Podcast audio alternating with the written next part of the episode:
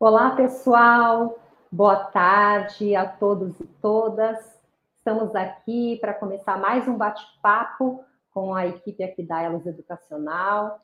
O tema de hoje é planejamento. Planejar é preciso.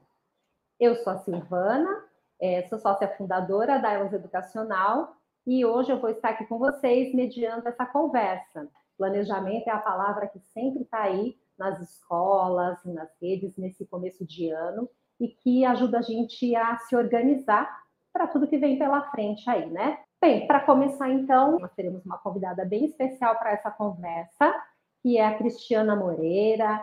A Cristiana Moreira é mestre em educação, formação de formadores, é, tem experiência no trabalho de gestão na escola, principalmente com foco na parte pedagógica, foi professora, trabalhou aí com equipes de secretaria, trabalhou como formadora em diversas redes e hoje vai conversar com a gente também sobre esse tema. Então, bem-vinda, Cristiana Moreira. Obrigada, Silvana. Em primeiro lugar, agradeço a ela pelo convite. Obrigada, viu, Cristiana? Então, eu queria que você falasse um pouquinho como é que o planejamento do professor lá na sala de aula se conecta com os currículos da rede, das escolas, se conecta com a BNCC, o que, que um tem a ver com o outro e como que o trabalho do professor na sala de aula reflete aí em todas essas outras partes. Vamos lá então, pessoal? Bom, para começar esse nosso bate-papo, eu não quero só eu ficar falando, nem só a Silvana, nós queremos a participação de vocês, que estão aí do outro lado. Então, para começar, quando a gente fala de planejamento, quais palavras ou qual palavra vem à cabeça? Então, escrevam aí no chat. Que palavra que vem à cabeça de vocês quando vocês pensam em planejamento, início do ano, início de um novo ano letivo? Coloquem as palavras para nós que nós vamos estar aqui acompanhando para dar início a esse nosso bate-papo. Vamos lá? Quem, quem vai começar aí falando, colocando? Escrevam. Mas olha só, algumas pessoas já foram falando aqui, a Renata falou que organização, boa, Renata, para começar o ano, né? Para tudo a gente precisa se organizar. A Elda, lá de Campina Grande, a Elda falou de organização também. A Karen, organização, ó, o pessoal está postando bastante na organização. A Janaína falou de objetivos. Será que a gente precisa de objetivos? Teve gente que colocou mais organização, percurso, a Célia está falando aqui. A Cláudia falou que antecipar o futuro. Será que quando nós planejamos, a gente antecipa algumas coisas do futuro? Organização. A Vânia está falando direcionamento, foco, ter um objetivo. Boa, Vânia, gostei. Temos aqui o Marcos, que também trouxe a importância de campo, é, ele está falando de campos, ele fala da organização. A Elaine Novo, que é uma queridíssima nossa, como todos vocês que estão aqui nos assistindo, ela falou também de organização, caminhos, direcionamento, é, organização, direção, organização. Olha só quantas palavras. E é isso, gente. Então, para começar, é justamente isso. Quando a gente fala de planejamento, primeiro, o que a gente precisa ter em mente? Principalmente lá nas, nas escolas, nas redes, nas secretarias e principalmente na sala de aula com os nossos alunos. Ter claros objetivos. Onde queremos chegar? Qual a sua intencionalidade pedagógica, né, Silvana? Nós que já estivemos e estamos nas salas de aula o tempo todo, não diretamente como muitos de vocês, professores, mas estamos trabalhando para isso, e a gente fala o quanto que planejar é preciso, tendo clareza de onde nós queremos chegar. E falando onde queremos chegar, nós temos aí mais uma surpresa para vocês, para nortear essa conversa. Eu vou convidar vocês para assistir um clássico, que é um clássico da, da literatura, Alice no País das Maravilhas, onde fala onde queremos chegar, onde nós podemos chegar, de que jeito. Alguém lembra daquele filme da Alice no País das Maravilhas? Vamos lá? Então, vou convidar vocês para assistir agora um trechinho. Hum. Que caminho é que eu vou tomar?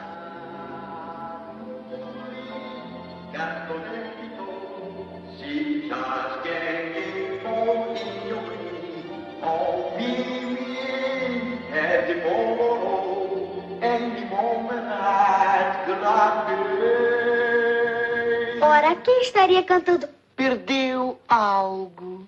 Oh! não, não, isto é, eu estava pensando. Oh, está muito bem. Uh, um momentinho. Uh. Segundo verso. Amor gato dente tu, se já mo in your wave. Oh, oh, você é um gato? Mestre gato. Oh, Mimi, and the bololo. Oh, espere, não vá, espere. Muito bem. Terceiro verso. Oh, não, não, não. Obrigada, mas eu só queria saber que caminho tomar. Oh, isso depende do lugar aonde quer ir. Oh, realmente não importa, desde que eu. Então, não importa que caminho tomar.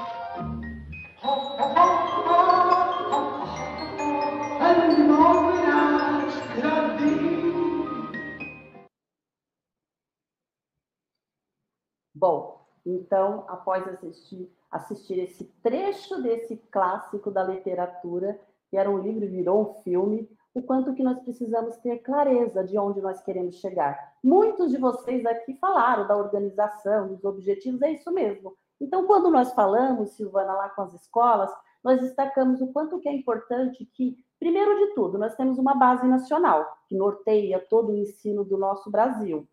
A partir dessa base, os municípios, os estados, os municípios pensam o quê? Seus currículos. A partir dos currículos, a, as secretarias, as equipes técnicas orientam por meio de diferentes normativas como que nós devemos seguir, que objetivos, onde nós queremos chegar, para não cair como Alice. Qualquer caminho não serve para nós. Nós precisamos ter clareza, principalmente, gente, pensando em tempos de pós-pandemia, onde nossos alunos ficaram tão fragilizados, onde todos nós, seres humanos, fomos impactados. Como corrigir isso? Como corrigir esse, esse fluxo que ficou interrompido por um tempo? Então, é olhando sim para o currículo, priorizando as competências e as, habilidades e olhando para o que cada aluno precisa aprender após todo esse tempo. Então, a gente precisa levar em conta a avaliação diagnóstica, pensando no início do ano, eu tenho ouvido muitos colegas, muitos profissionais da área da, educação falando: olha, começamos com avaliação diagnóstica. Eu lembro lá atrás, como professora, primeira semana de aula, além do acolhimento, o quanto que é importante fazer esse diagnóstico junto aos nossos alunos. E, consequentemente, planejando o trabalho, planejando primeiro o meu dia, a minha semana, a minha quinzena, o meu bimestre, o meu semestre, e sem perder de vista, gente, as paradas. As paradas para olhar e reavaliar o que está dando certo, o que, que eles já aprenderam, o que, que ainda faltam aprender. Então, acho que esse é o início, Silvana, para a gente começar. Eu acho que é um dos pontos que a gente precisa ter muita clareza. Pensar nos objetivos, tendo como foco o nosso currículo. Muito bem, Cris. A Cris fez um comentário das avaliações. Então, muita gente já começou né, a avaliar, fazer um diagnóstico, entender de onde estão partindo. Então, esse ponto vai ser bem importante, né, para poder pensar, para saber o caminho, né, como a Alice está dizendo ali. Eu preciso avaliar para saber de onde está partindo e pensar nesse caminho. Isso mesmo, Silvana. Então, a avaliação diagnóstica, ela precisa ser a nossa grande aliada e sem perder de vista todo esse processo. Basta avaliar só agora no início do ano, na primeira semana? Não precisa ser um processo contínuo, olhando sempre para o que já sabe cada aluno e o que, que nós queremos ensinar.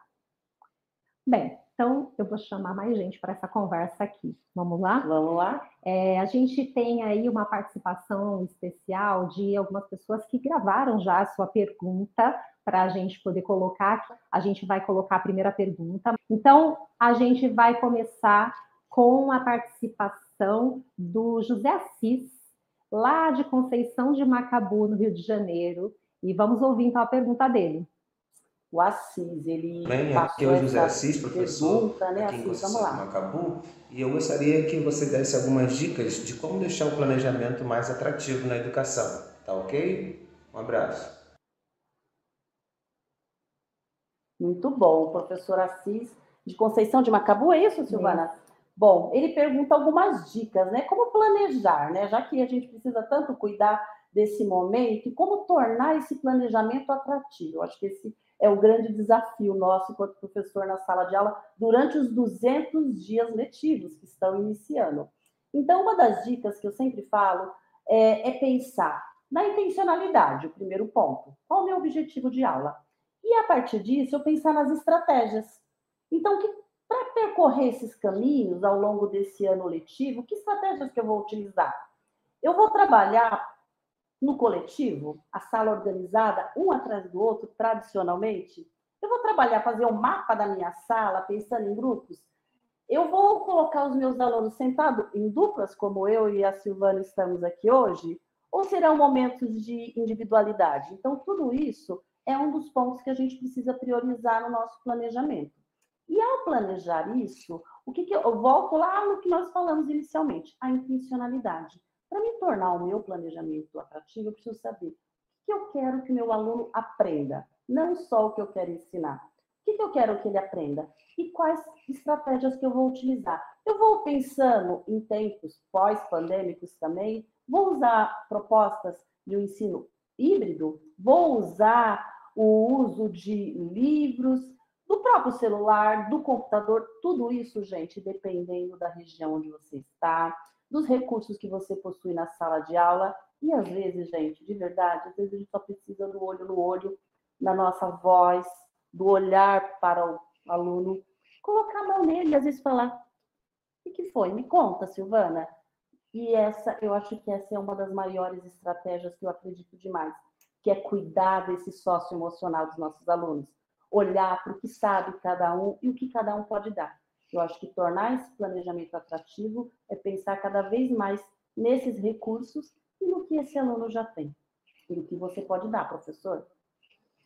Muito bem, Cris. Acho que está aí a CIS né, com essa participação, respondida aqui a sua pergunta. E aí eu quero conectar com a pergunta da Karen Saqueto, que está falando uhum. justamente sobre esse ponto que você falou do ensino e da aprendizagem em relação aos objetivos. Então, a Karen está perguntando assim: percebemos dificuldades de alguns docentes ao planejarem diferenciar objetivos de ensino e objetivos de aprendizagem. Vocês poderiam abordar um pouco esse foco? Boa, Karen, ótima pergunta essa. Que é um outro desafio, né? Porque eu comecei aqui falando e enfatizei isso. O que, que eu, professora, quero ensinar? E o que, que eu quero que meu aluno aprenda? Então, nós temos dois momentos. Os objetivos, nós precisamos ter clareza desses objetivos. Porque às vezes eu estou falando, falando, como eu estou aqui nesse momento falando, mas será que está chegando até vocês? Será que eu tenho clareza desse caminho onde eu quero chegar? Então, cada vez mais nós precisamos priorizar, ter esse objetivo, eu até acrescento, viu, Karen? O quanto que ele é mensurável. Será que eu consigo realmente conectar esse meu objetivo com o que eu quero que esse meu aluno aprenda? E aí eu vou voltar, Silvana, para um ponto, que quando a gente pensa nos objetivos, a gente precisa voltar para um instrumento de avaliação. Como que eu vou verificar se esse meu aluno aprendeu o que ele precisava. Então, quando eu falo de objetivos de ensino, de aprendizagem, é mais uma vez ter clareza onde queremos que os nossos alunos cheguem, onde eu quero chegar junto com eles, viu, gente? Não é sozinho, é professor junto com o aluno. Muito bem. E vou convidar então mais uma pessoa aqui, que também gravou a sua pergunta para a gente e que vai conversar aqui agora, que é a Josevânia, lá de Sergipe. Então, a gente trouxe alguém aqui de longe agora para ouvir aí a pergunta dela. Por favor. Ana, olá Cristiana. Minha pergunta é a seguinte: como quem está na gestão da escola pode organizar o planejamento junto com a sua equipe e orientar os professores neste início de ano letivo? Bom, Sergipe, Silvana, a Josevânia, muito obrigada pela sua pergunta. É isso, né? Como que nós conseguimos conectar, é, estar relacionando cada vez mais esse currículo, falando de uma, olha só, nós falamos de um currículo, falamos da importância de uma avaliação diagnóstica e voltando um pouquinho para esses tempos pandêmicos, né, pós-pandemia, como recompor essas aprendizagens.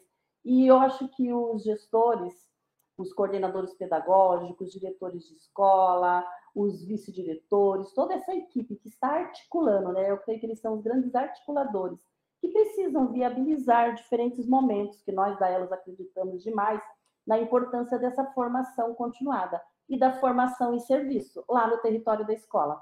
Então, quanto que a gente precisa ter todos esses é, essas metodologias, essas estratégias, é, tendo como foco aí o que o meu aluno precisa aprender, levando em consideração mais uma vez, e eu vou até retomar mais uma questão da avaliação diagnóstica com vocês. Quando a gente fala de avaliação diagnóstica, nós falamos de uma avaliação diagnóstica, é, tem as avaliações externas e internas. Nós estamos olhando para o que sabe cada turma. E vocês, gestores, vocês que estão à frente desse trabalho, tentando engajar esses professores e manter os professores ao longo dos 200 dias letivos, né? Silvana, que já esteve à frente da coordenação, sabe o quanto que isso é um desafio. Então, é promovendo realmente diferentes momentos de ação, reflexão e ação.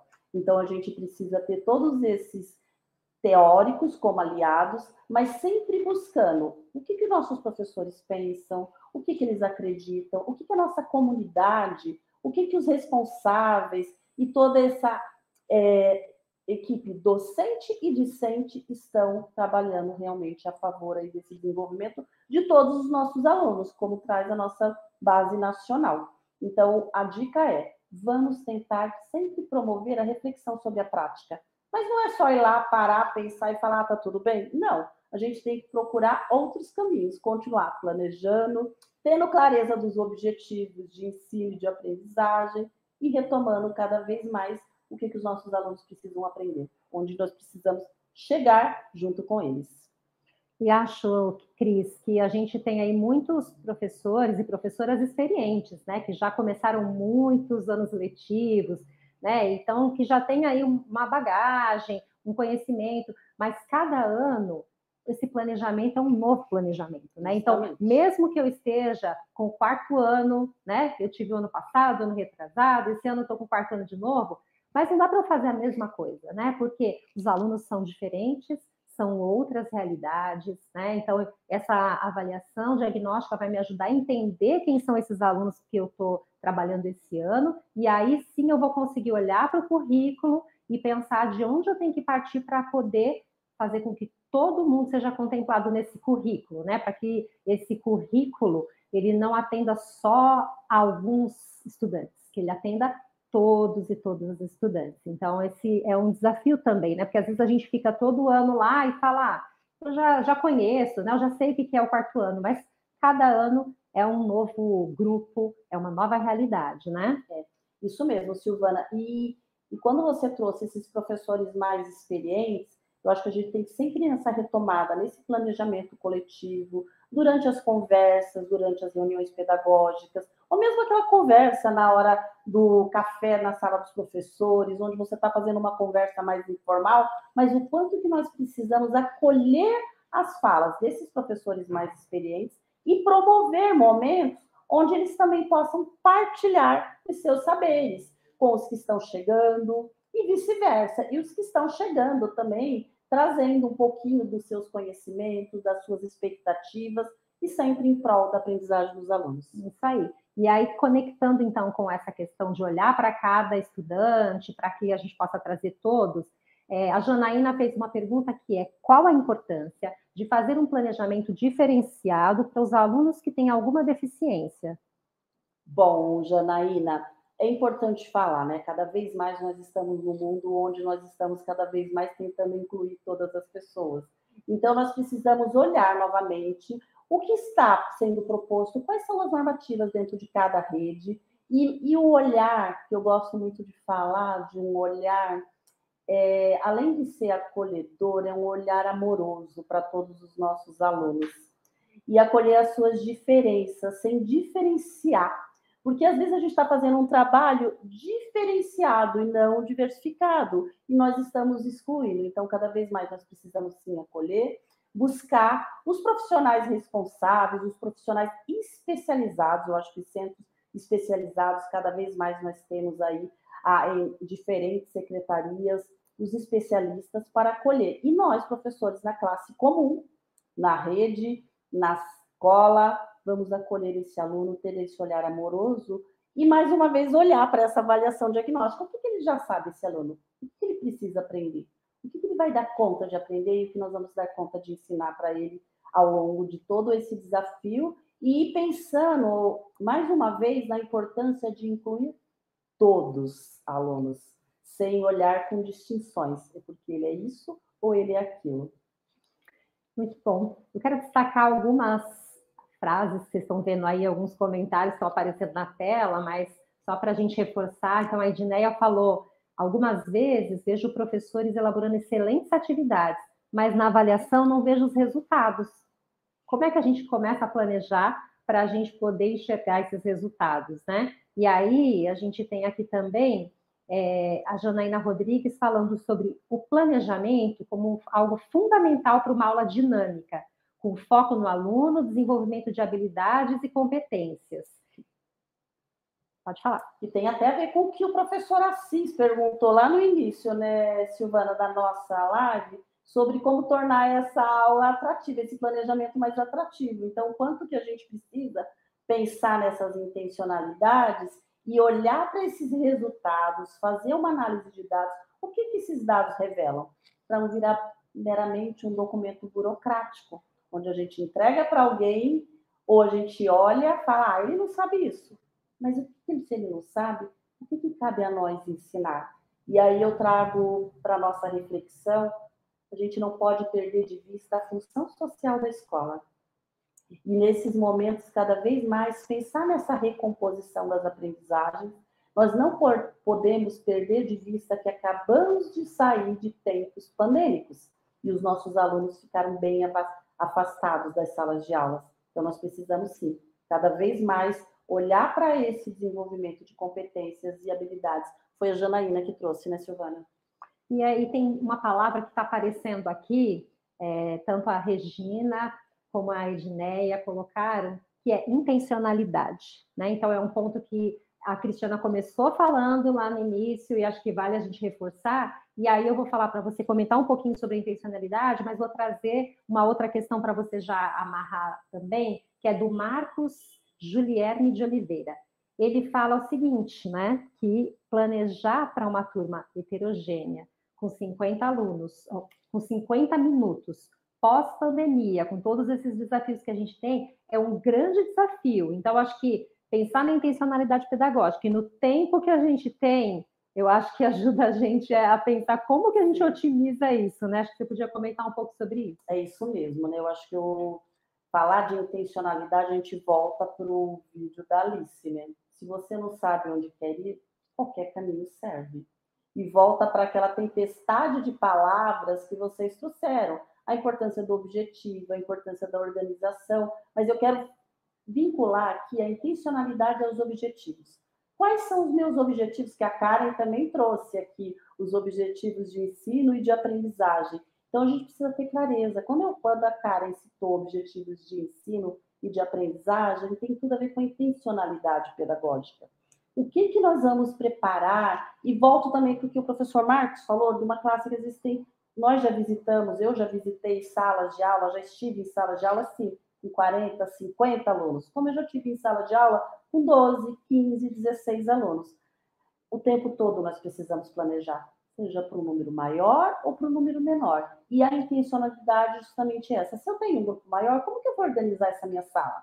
Como que eu vou fazer esses agrupamentos produtivos? Eu acho que não apareceu essa palavra, né, Silvana, não, até agora. Mas não. a gente precisa, quando eu, eu particularmente, quando eu penso em intencionalidade, eu não consigo não pensar em agrupamentos produtivos, principalmente pensando nas classes que nós temos numerosas e também levando em consideração, Marcos, esse período pós-pandêmico que eu já falei algumas vezes aqui e que já existia lá atrás. Nós não estamos hoje com 50 alunos. Há muitos anos, nós, em diferentes salas de aulas, nós possuímos, sim, 50 alunos. Então, a gente precisa continuar, sim, planejando, olhando para esses objetivos de ensino, é, tendo clareza, primeiro, do que já sabem esses meus alunos, que caminho vou percorrer para ensinar o que eles não sabem, e também olhando um pouquinho para esse contexto desse cultural, social e socioeconômico também desse nosso aluno. Porque quando a gente fala de um aluno, nós estamos pensando num sujeito na sua plenitude, que é um ser pensante, que ora possui alguns desafios de aprendizagem, ora possui outros desafios sociais também, e lá na escola nós vamos ter que lidar com tudo isso. Então, eu particularmente sempre acredito que os livros são os nossos grandes aliados. Eu gosto sempre de citar a literatura como uma grande aliada e também, voltando para a nossa base nacional, que traz o letramento literário, mas também traz a importância da gente olhar para o sócio emocional, ter empatia. E ter empatia não é falar, ai, coitadinho.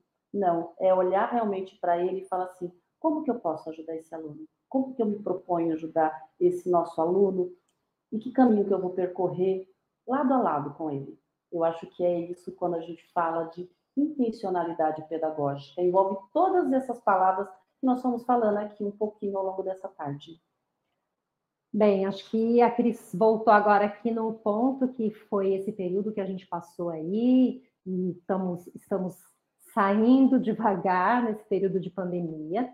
Então, nós tivemos vários desafios em relação à participação dos alunos, as aulas regulares acontecerem presencialmente, então, alguns lugares tiveram mais dificuldade para esse acesso, conseguiram fazer aulas online, outros não conseguiram fazer aulas online, os alunos trabalharam com apostilas. Então, nós temos aí um ano que a gente está voltando desde o início com as coisas um pouquinho mais estruturadas na escola para poder já ter todos os alunos lá. Então, não estamos mais com algumas escolas fechadas, outras abertas, estamos todas na ativa.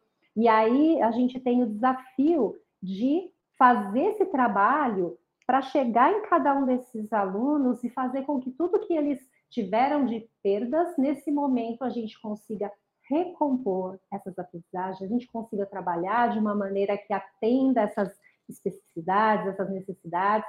E aí a Kátia Freitas está lembrando também que, além de tudo, nós teremos as avaliações, né, o SAEB, que vai acontecer no final do ano. Então, como é que a gente pode se planejar, Cris, para a gente se preparar, para que a gente consiga desenvolver um trabalho que apoie os alunos nessa recomposição das aprendizagens, para que eles possam conseguir avançar, conseguir alcançar os objetivos pretendidos para aquele ano onde ele está, e para aqueles que já estão melhores também seguirem aí avançando, né? A gente tem que trabalhar com todo mundo que está ali na nossa sala de aula. O que, que a gente pode pensar aí? Que bom, Silvana e todos, né? Quem fez a pergunta foi a Kátia Freitas. Kátia. Kátia, todos e todas, né? Ou todas também. É, eu volto mais uma vez na importância da gente ter clareza de onde nós queremos chegar, mas eu quero chamar um pouquinho para nossa reflexão a importância desse coletivo. Nós temos aí uma base nacional, nós temos um currículo do Estado, um currículo do município, e nós temos e precisamos ter lá nas nossas escolas um projeto político-pedagógico. E dentro desse projeto político-pedagógico, a gente lá é onde nós vamos sentar junto com os nossos pares, seja da educação infantil, ensino fundamental 1, ensino fundamental 2, ensino médio, para parar e pensar, nós precisamos ter essas paradas pedagógicas é, para refletir um pouquinho a partir da avaliação diagnóstica, mais uma vez. Então, quando a gente fala dessa recomposição, a gente precisa pensar em avaliação diagnóstica, sim, mas é um trabalho em rede, é um trabalho no coletivo, que envolve desde o papel das equipes técnicas das diferentes secretarias, também lá na escola, do diretor, do coordenador, sendo esse grande articulador pedagógico, onde oportuniza esses momentos de paradas para que todo o corpo docente possa parar, pensar e analisar realmente. A partir da análise dos dados dessa avaliação diagnóstica, seja ela externa, vamos olhar lá para o IDEB, que muitas escolas tiveram, os municípios tiveram resultado, o que, que esses dados nos revelam? O que, a gente pode partir? Olhando agora para o que o professor, nesses primeiros 15 dias ou mês de aula, o que, que o meu aluno já sabe? Então, a gente precisa voltar nesse coletivo, retomar, e, e estabelecer metas realmente, gente. Quais são as nossas metas para chegar ao final desses 200 dias letivos? Mas eu não esperaria tanto tempo.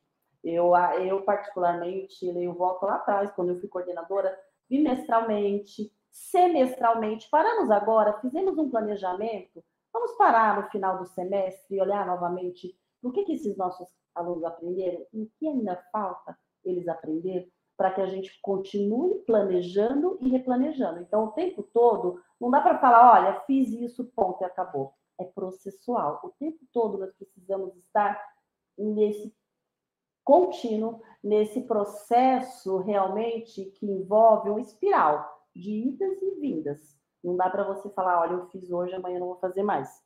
E aí tem um outro item, Silvana, que eu gosto muito também, quem me conhece como formadora, professora que sou, sabe a importância do registro.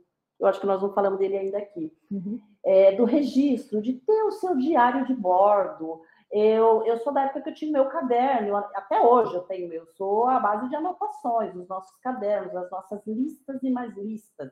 Seja a lista do que já sabe cada aluno, a lista do que eu, professor, me proponho, os nossos combinados, os nossos contratos pedagógicos. Então, a gente precisa muito cuidar dessa documentação pedagógica. Eu chamei muito para nossa conversa aqui hoje o papel das secretarias, da direção da escola, da coordenação como grande articulador e do professor também lá na sala de aula, que está diretamente com o aluno, mas que depende de todas essas outras pessoas para a garantia desse direito. Então, a gente precisa registrar. Se planejar é preciso, eu até brinquei no início da nossa live que escrever é preciso e registrar também. Então, a gente precisa cuidar dessa documentação pedagógica para poder acompanhar o que, que o desenvolvimento desses alunos, o que, que eles estão aprendendo, o que, que falta, e a gente vai fazendo o checklist. Eu, particularmente, acredito que a gente precisa ter esse planejamento estratégico com base nesse desenvolvimento de competências e habilidades a curto, médio e longo prazo. Por isso que eu falei, não dá para planejar agora, chega lá no final do ano e falar, ah, Silvana, eles não aprenderam, olha.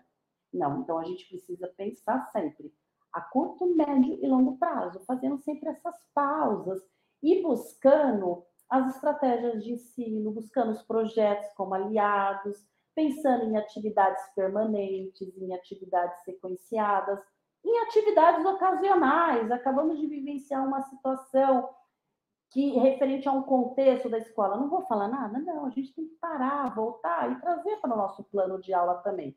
Então, não é o nosso plano precisa ser flexível, a gente precisa ter essa flexibilidade de idas e vindas e sempre tendo clareza de onde queremos chegar. Ótimo, Cris. Muito e a Sherida está falando de um ponto que eu falei que tem a ver com pandemia e esse período que a gente está vivendo, porque ela fala sobre a tecnologia. Então, durante a pandemia, a gente se aproximou um pouquinho mais da tecnologia, até pela necessidade né, do momento. E a pergunta dela é a seguinte: hoje temos um grande desafio no planejamento, que é incluir as tecnologias como recursos e estratégias. Como planejar de maneira significativa usando as tecnologias para alcançar os nossos objetivos? Bom, Sherida, a Sherida está tá longe, né? Ela está é. na Espanha. Obrigada, Sherida. É, então, vamos lá. Eu acho que eu falei um pouquinho, nós falamos aqui, a Silvana trouxe a questão do ensino híbrido, mas não podemos perder de vista isso mesmo, as metodologias ativas. Uso no celular, estou aqui com o meu, ó, mãos, porque ele foi o nosso aliado, ele nos ajudou, ele fez com que a gente continuasse trazendo nossos alunos para dentro da escola, mesmo com muita dor, né? Que foi um momento de muita angústia, de muito saudosismo. Então, a gente precisa continuar usando sim. Então, a gente precisa parar, planejar, olhar, levando mais uma vez em consideração, viu, Sherida, o contexto das nossas escolas, públicas e particulares, que nós temos aqui professores tanto de escolas públicas como particulares. E o quanto que as escolas públicas aqui se prepararam eu acompanhei ao longo dos dois anos aí, nós acompanhamos, né, Silvana, de pandemia, apoiamos muitos municípios, muitos professores, e sabemos o quanto que nós aprendemos a usar um tantinho. Eu ainda acho que ainda tem um caminho aí para ser percorrido, não está pronto e acabado. Para mim, nada está pronto e uhum. acabado, mas a gente precisa retomar. Então, eu, professor, preciso pesquisar, eu preciso ir lá buscar, planejar novamente a minha aula, o meu plano de aula diário, semanal, quinzenal, e sem perder de vista. Será que eu consigo é, usar ainda o celular nas minhas aulas? Ai, Cristiana, mas os meus alunos ainda não têm. Mas os pais têm. Será que eu posso usar aí a sala de aula invertida, provocar uma reflexão? Hoje vocês vão chegar em casa, se possível, é lógico, sempre trabalhando com essa flexibilidade. Vamos lançar um tema para pesquisar? Vamos ver o que, que eles trazem no outro dia? Vamos usar, se possível, também as salas de informática de algumas redes, de algumas escolas que possuem. Eu conheço aqui, eu sei que tem redes que estão aqui nos assistindo, que foram distribuídos tablets para os alunos. Muitos municípios e os, os estados também é, buscaram apoiar os diferentes estudantes. Eu sei que tiveram redes que usaram aí atividades remotas, a delivery, que enviaram em casa. Não vamos perder isso, gente. Não, não podemos fingir que não aconteceu nada. Então, Sherida, vamos continuar. Eu sugiro que a gente precisa continuar aprimorando nossos saberes enquanto professores, tendo segurança, tendo clareza aí, o que, que nós queremos quando eu vou propor um trabalho com celular, e todos não fizerem, ah, mas 50% conseguiu, 20% conseguiu realizar, 30%, e assim sucessivamente, e sempre trazendo, não dá para a gente esquecer que esses instrumentos foram nossos aliados com muitos desafios, viu, gente? A gente sabe disso, mas a gente precisa continuar utilizando essas ferramentas sempre a favor do nosso trabalho na sala de aula. É isso aí. Bem, vamos lá. A gente conversou já bastante. A Cristiana trouxe vários pontos. A Sherida está agradecendo aqui as reflexões sobre essa questão da tecnologia. E eu queria trazer aqui o comentário da Bruna Carvalho, que ela fala que é importante lembrar de partilhar essas demandas com outros colegas, professores de outras áreas e coordenação pedagógica, para que favorece o nascimento de projetos significativos. Então, essas trocas são muito importantes, né? Quando a gente trouxe lá no início a questão da Josevânia, né, que a Cristiana falou sobre esse trabalho coletivo, sobre é, esse planejamento em grupo. Então, é bem importante a gente lembrar disso.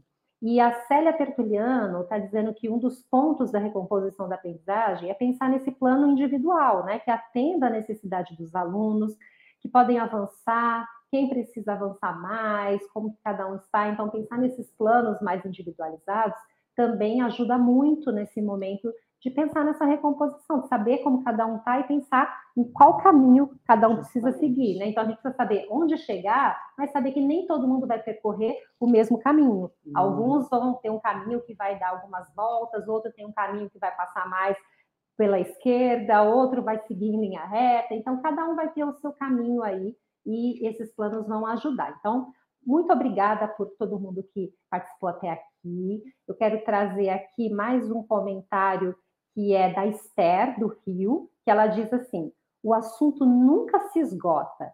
E nós também não voltamos como éramos no ano anterior. Então, eu falei que os alunos são diferentes, né? Que é um quarto ano, mas não é o mesmo quarto ano do ano passado. Então, a Esther está dizendo, professores também não são os mesmos, né? Então, a gente passa por várias vivências e a cada ano a gente se transforma a gente aprende, a gente estuda, a gente faz formação, né? Então a Cristiana falou da formação continuada na escola, dos momentos de reflexão que a equipe gestora pode propor dentro da, de cada escola, temos a, as ações formativas que cada secretaria, cada rede de ensino propõe. Então, tudo isso, todos os nossos aprendizados, as nossas vivências, vão fazendo com que a gente também vai se transformando, vá aprendendo mais, vá sabendo é, olhar para outros, outras metodologias, né, para novas possibilidades de planejamento. Então, acho que é bem interessante esse ponto aqui que a Esther colocou.